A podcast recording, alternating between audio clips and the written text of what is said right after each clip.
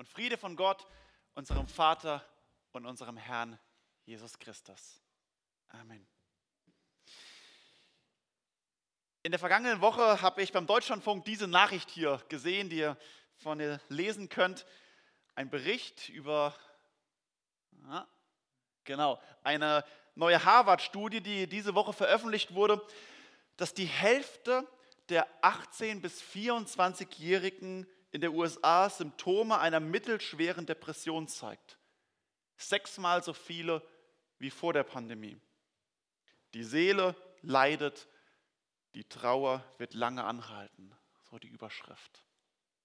Und jetzt kann man natürlich leichtfertig drüber weggehen und sagen, ja, das ist ja USA weit weg, die im Teich und die haben sowieso mit ihrer Wahl und Black Lives Matter und was auch immer genug zusätzliche Probleme in diesem, in diesem Jahr. Aber ich glaube, so einfach ist es nicht. Eine ganze Generation in kollektiver Depression. Und vor wenigen Wochen habe ich eine Art Doku gesehen, wo es auch von der Soziologin darum ging, besonders im Blick auf Kinder in Deutschland, und sie genau das Gleiche analysiert hat für Kinder, dass Kinder in Angst versetzt sind. Es gab auch viele Interviews, die haben eine Studie gemacht mit Kindern, Kinder, die sich Sorgen machen, die Aussagen treffen wie, ich muss aufpassen, wie ich mich verhalte, sonst könnte ich jemanden ermorden oder auch extreme Reaktionen zeigen wie Denunziantentum, wenn man sich nicht in die Regeln hält. Trauer, Sorgen, Angst, Depression. Ein Land, eine ganze Welt lebt in tiefster Nacht, so wie wir es eben gesungen haben. Die Nacht ist vorgedrungen. Doch Jochen Klepper, der geschrieben hat, das sagt, der Tag ist nicht mehr fern. Aber wenn wir uns so die Nachrichten anschauen, Zeitungen lesen, Aussagen von Politikern hören, dann ist das Gefühl, dass man noch tief, tief drin in der Nacht ist. Und verbunden mit, so wie es Jochen Klepper in der ersten Strophe schreibt, mit dem Weinen der Angst und der Pein. Oder der Beginn der vierten Strophe, noch manche Nacht wird fallen. Jochen Klepper, der dieses Lied geschrieben hat, war selbst tief in Angst und Depression versetzt. Er kannte das. Er war Theologe und Schriftsteller und er war mit einer jüdischen Frau verheiratet, mitten in der Zeit des Nationalsozialismus. Sie erlebten als ganze Familie Ausgrenzung, Verfolgung, viele Probleme und schließlich sollten sie ins KZ deportiert werden, dem sie dann zuvor kamen, indem sie sich selbst als ganze Familie das Leben genommen haben. Und es ist schrecklich, wenn man das mit ansieht und die veröffentlichten Tagebücher von Jochen Kleppers ein eindrucksvolles Zeugnis um diesen Kampf um Hoffnung, um Aussicht, um Hoffnung, Zuversicht mitten in der Nacht. Man möchte dieser und auch so viele leidenden Seelen in unserem Land, unserer Welt zurufen, dieses Lied von Jochen Klepper, Gott will im Dunkeln wohnen und hat es doch erhellt. Als wolle er belohnen, so richtet er die Welt. Der sich den Erdkreis baute, der lässt den Sünder nicht. Wer hier dem Sohn vertraute, dort aus dem Gericht. Und mit diesem Lied und mit diesen Gedanken sind wir mittendrin im Advent. Denn Advent heißt warten auf die Ankunft, die Ankunft dieses Herrn, der Ankunft dessen, der Dunkel ins Licht bringen möchte und gebracht hat und bringt. Ankunft dessen, der vor 2000 Jahren gekommen ist, um Licht ins Dunkel zu bringen, aber ebenso 2020 in Steinen in unsere Herzen kommen möchte, um sie zu erleuchten. Und dieser Sohn Gottes, dieser Erretter, ist derjenige, der wiederkommen wird. Derjenige, der die Angst, die Finsternis dieser Welt und unseres Lebens einmal endgültig besiegen wird. Wir warten auf den Sieger. Wir sind im Advent auf den Überwinder dieser Welt. Und wir 2020 sind natürlich nicht die einzigen oder die ersten, die auf diesen kommenden Morgenstern warten. Denn wir sind in einer langen Tradition von einer Verheißungsgeschichte, einer Adventsgeschichte. Und deswegen starten wir auch heute bis zum Jahresende in eine Predigtreihe mit dem Thema der verheißene Retter. Und wir werden uns dabei viele alttestamentliche Texte anschauen, also viele, bis Jahresende sind nicht mehr ganz so viele Sonntage, aber an diesen Sonntagen werden wir uns die Texte aus dem Alten Testament anschauen und hineintauchen in diese Adventssehnsucht, diese Sehnsucht nach dem kommenden Sohn Gottes, nach dem, der angekündigt ist. Und wir stehen zugleich nach wie vor an diesem Advent, denn als Jesus in Bethlehem vor 2000 Jahren geboren wurde, war das nur eine Teilerfüllung Er kam als Sohn Gottes, um stellvertretend für uns zu sterben, uns zu erlösen. Aber der andere Teil ist eine Wiederkunft, der kommen wird, dass er kommen wird als Besieger und Überwinder dieser Welt. Und beide Seiten, die erste und die zweite Ankunft, sind Teil schon dieser alttestamentlichen Prophetie, in der das Alte Testament und die Bibel drinsteckt und wir bis heute drinstecken. Und wir beschäftigen uns heute mit der allerersten Verheißung des kommenden Retters. Diese Stelle wird sogenannt das Prot-Evangelium, das Proto-Evangelium. Protos, das erste Evangelium. Und ich lese zu Beginn den Predigtext aus 1. Mose 3, die Verse 7 bis 15. Und Gregor, ja genau, danke. Hm. Da wurden ihnen beiden die Augen aufgetan und sie wurden gewahr, dass sie nackt waren und flochten Feigenblätter zusammen und machten sich Schurze. Und sie hörten Gott, den Herrn, wie er im Garten ging, als der Tag kühl geworden war. Und Adam versteckte sich mit seiner Frau vor dem Angesicht Gottes des Herrn unter den Bäumen im Garten. Und Gott der Herr rief Adam und sprach zu ihm, wo bist du? Und er sprach, ich hörte dich im Garten und ich fürchtete mich, denn ich bin nackt, darum versteckte ich mich. Und er sprach, wer dir gesagt, dass du nackt bist? Hast du nicht gegessen von dem Baum, von dem ich dir geboten habe, du sollst nicht davon essen? Da sprach Adam, die Frau, die du mir zugestellt hast, gab mir von dem Baum und ich aß. Da sprach Gott der Herr zur Frau, warum hast du das getan? Die Frau sprach, die Schlange betrog mich, dass ich aß. Da sprach Gott der Herr zu der Schlange, weil du das getan hast, seist du verflucht, verstoßen aus allen Vieh und allen Tieren auf dem Felde. Auf deinem Bauche sollst du kriechen und Erde fressen dein Leben lang. Und ich will Feindschaft setzen zwischen dir und der Frau und zwischen deinem Nachkommen und ihrem Nachkommen. Der soll dir den Kopf zertreten und du wirst ihm in die Ferse stechen. Hm, irgendwie reagiert es nicht. Genau, danke. Ein hoffentlich bekannter Text für euch, auch wenn er vielleicht unbekannt ist in Verbindung mit dem Advent. Wo ist eigentlich hier Advent drin? Hoffentlich wird am Ende die Verbindung euch allen klar, sonst habe ich mein Predigtziel verfehlt. Je länger ich mich mit diesem dritten Kapitel der Bibel beschäftige, umso mehr umso wichtiger wird es mir, umso mehr denke ich, es ist wirklich eins der ganz, ganz zentralen Schlüsselkapitel der Bibel ist.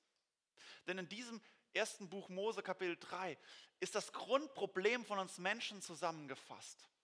Was ist eigentlich unser Problem als Menschen? Und zugleich kommt die Hoffnung und die Sehnsucht drin zum Ausdruck. Aber die Sehnsucht, die zugleich auch eine Ohnmacht ist und zeigt, wir schaffen es nicht. Und es ist ein Bericht über die Gnade des Evangeliums. Die Botschaft Gottes der Gnade und dort drin mitzufangen, zusammengefasst.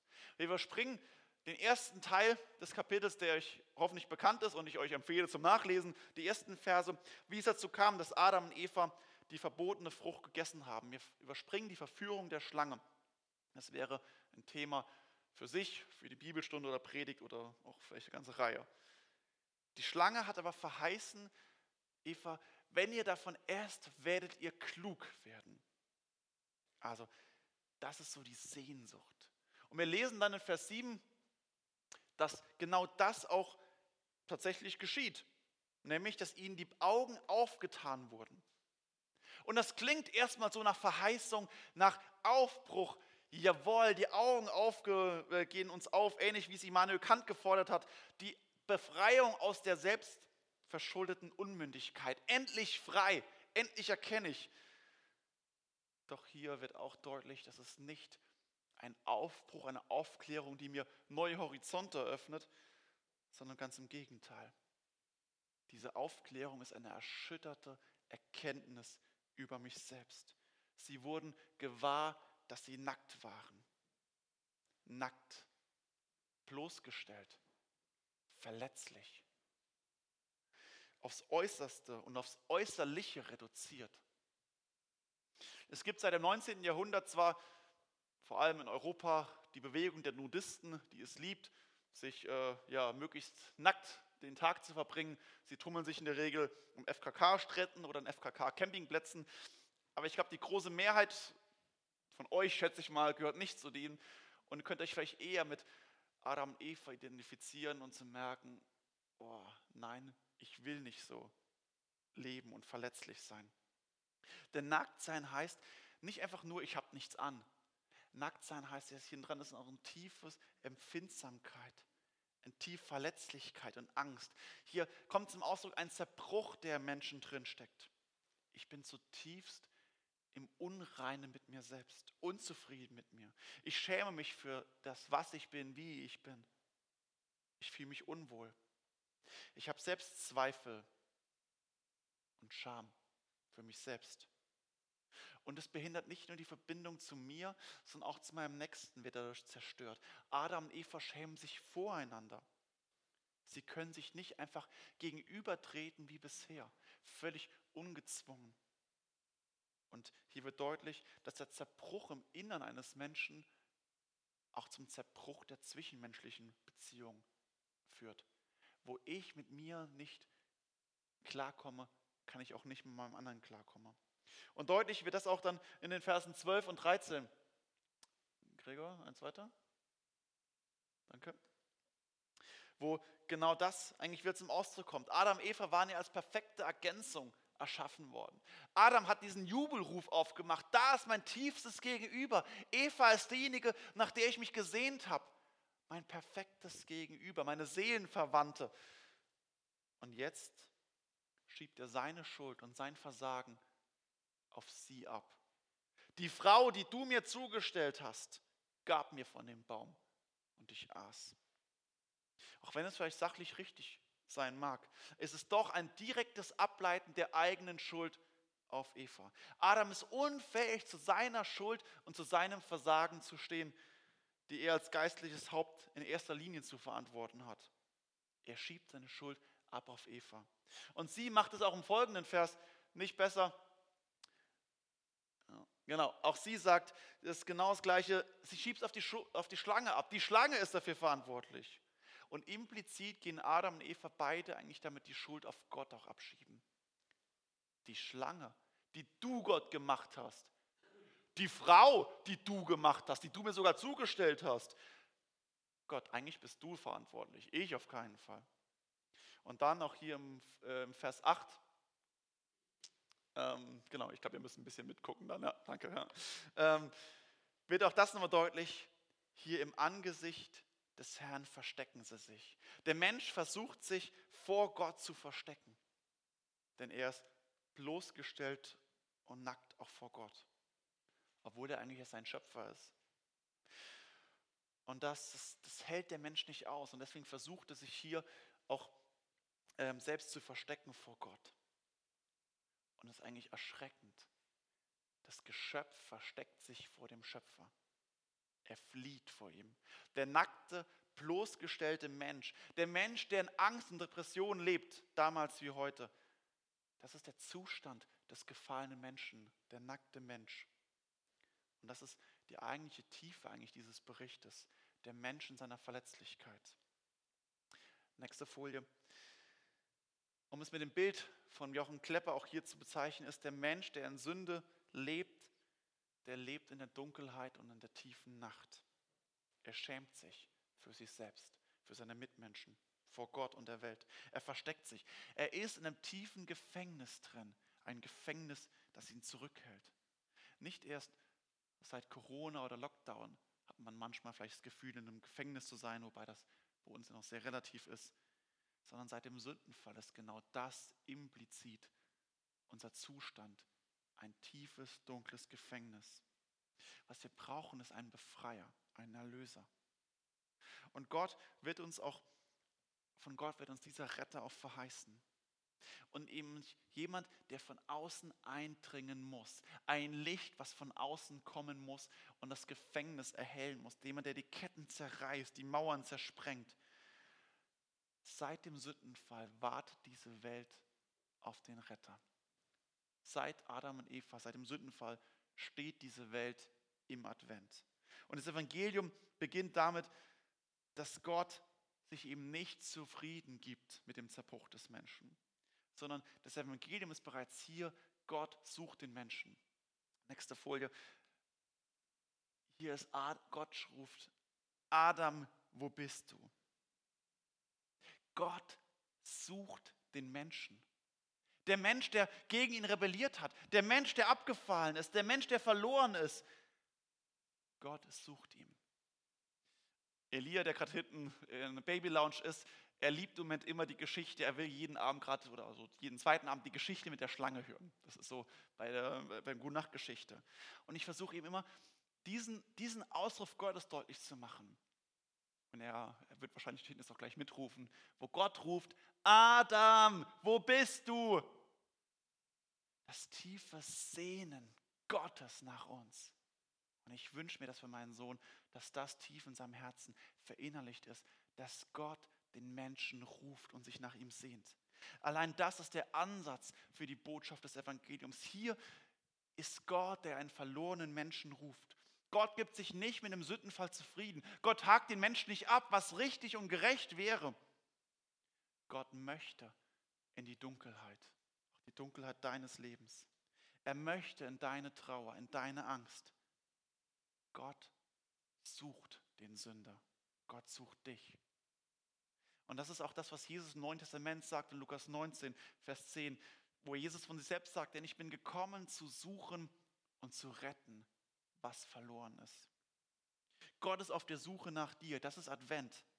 Und die Pointe ist eben nicht, wir warten auf die Ankunft, sondern wir warten nicht mal. Aufgrund der Sünde sind wir im Gefängnis und wir wollen mit ihm nichts zu tun haben.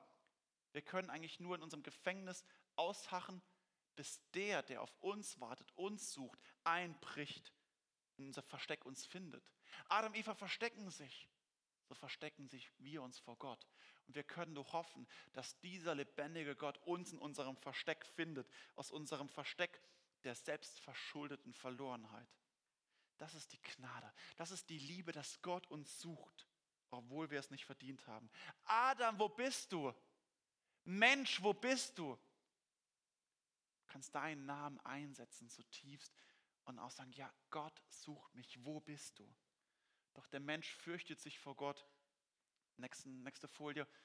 Dort ist, dass der Mensch sich fürchtet und sich versteckt. Wir können aufgrund der Sünde gar nicht es ertragen, mit ihm zusammen zu sein.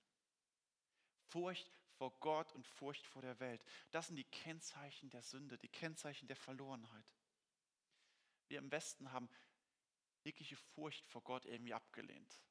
So Gott, ah ja, das ist doch der liebe Opa, der irgendwie auf dem Thron sitzt, der Schokolade und Geschenke zu Weihnachten bringt, der liebe Opa, der keiner Fliege was zu Leide tun. Adam und Eva geht es anders. Sie fürchten sich vor Gott. Und viele Stellen, auch in der Bibel, Altes bis Neues Testament, sprechen von einer Furcht, einem Ehrfurcht vor Gott. Ja, Gott ist zu fürchten. Denn er ist der lebendige Gott, der heilige Gott, der allmächtige Gott und er ist der souveräne Herr dieser Welt. Er ist zu fürchten, ihm zu begegnen. Vor allem, er kommt, um uns zu suchen mit seiner Gnade. Doch er wird auch eines Tages uns als Richter begegnen, wenn wir nicht von ihm befreit und erlöst wurden. Wenn wir nicht seine Kinder sind, ist er wahrlich zu fürchten. Und Gott übt, das sehen wir hier im nächsten Vers, Gericht an der Schlange. Die Schlange selbst wird von Gott verflucht.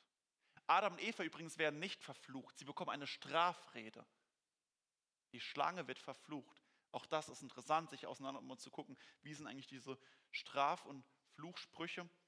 Auch das unterscheidet sich sehr deutlich. Die Schlange wird verflucht und sie wird ausgestoßen aus der Tierwelt. Die Schlange sah irgendwie vorher anders aus, wie, keine Ahnung. Aber auch das ist so, es ist ganz sinnbildlich, der Fluch Gottes betrifft ihre ganze Existenz, ihr Leben, ihr Sein, ihr Körper. Und genau umgedreht ist es auch, dass die Segen Gottes, wenn unser Segen Gottes trifft, trifft das auch unsere ganze Existenz. Leben, Seele, Körper, alles ist vom Segen und vom Fluch Gottes beeinflusst. Das wird hier deutlich. Der Fluch Gottes wirkt mächtig auf die Schlange. Und auch darin ist umgedreht der Segen wirkt genauso. Und dann der entscheidende Vers ist der folgende Vers, Vers 15.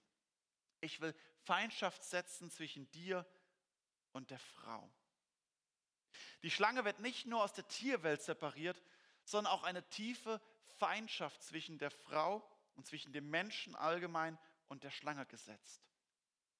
Und hier wird deutlich, die Schlange ist nicht einfach nur ein Tier, Teil der Tierwelt, sondern es steckt mehr dahinter, beziehungsweise mehr in ihr. Jesus sagt in Johannes 8, Vers 24, dass es der Teufel ist, der Mörder von Anfang an, der Betrüger. Und in Offenbarung 12, Vers 9 und Offenbarung 22, 2 wird, der, wird die Schlange ebenfalls gleichgesetzt mit dem Teufel, der von Anbeginn der Welt die Menschen vom Abfall und zum Unglauben führt und anstachelt. Hier ist also drin die tiefe Feindschaft zwischen dem Teufel, dem Satan und der Menschen, zwischen der Sünde und dem Menschen. Unser größter Feind dieser Welt ist kein Virus. Unser größter Feind dieser Welt sind schon gar keine Menschen oder andere Nationen. Unser größter Feind dieser Welt ist die Sünde und die Schlange. Der, der uns hinabgestoßen hat in die Finsternis. Der, der uns zur Sünde verführt hat. Und der Kirchenvater Irenäus im zweiten Jahrhundert, knapp vor Bischof Nikolaus, der genau ihr heute aufessen dürft. Kurz vor ihm war ein Kirchenvater Irenäus, einer der bedeutendsten Kirchenväter, der in seinem Buch gegen die Heresien davon geschrieben hat, von diesem ersten Evangelium, diesem Proto-Evangelium, was eben hier in der kommenden Folie ist. Denn Gott verheißt den einen Nachkommen. Der Mensch selbst kann sich nicht befreien. Aber Gott verheißt den Retter, den Sieger über der Schlange, denen, der den Schlange den Kopf zertreten wird. Also im Kopf zertreten heißt, er wird die Schlange vollumfänglich vernichten. Eine Schlange, die den Kopf zertreten bekommen hat, ist völlig zerstört, völlig vernichtet. Auch deswegen im Film Die Passion Christi, wer ihn gesehen hat, ist genau das, finde ich, unglaublich gut dargestellt, wie Jesu im Garten Gethsemane betet und er leidet. Und er betet auch hier dieses Vater, lass diesen Kelch mir vorübergehen. Die Schlange kommt um ihn. Und am Ende seines Gebetes zertritt Christus der Schlange den Kopf. Das ist genau dort dargestellt. Gott verheißt einen Advent, einen zukünftigen Retter, den zukünftigen Sieg über die Schlange.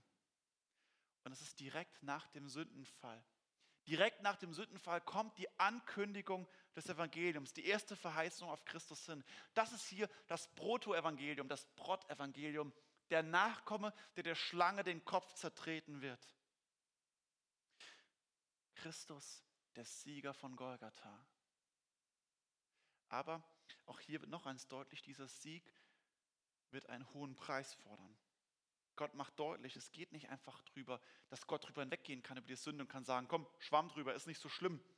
Dann wäre Gott weder gerecht noch heilig.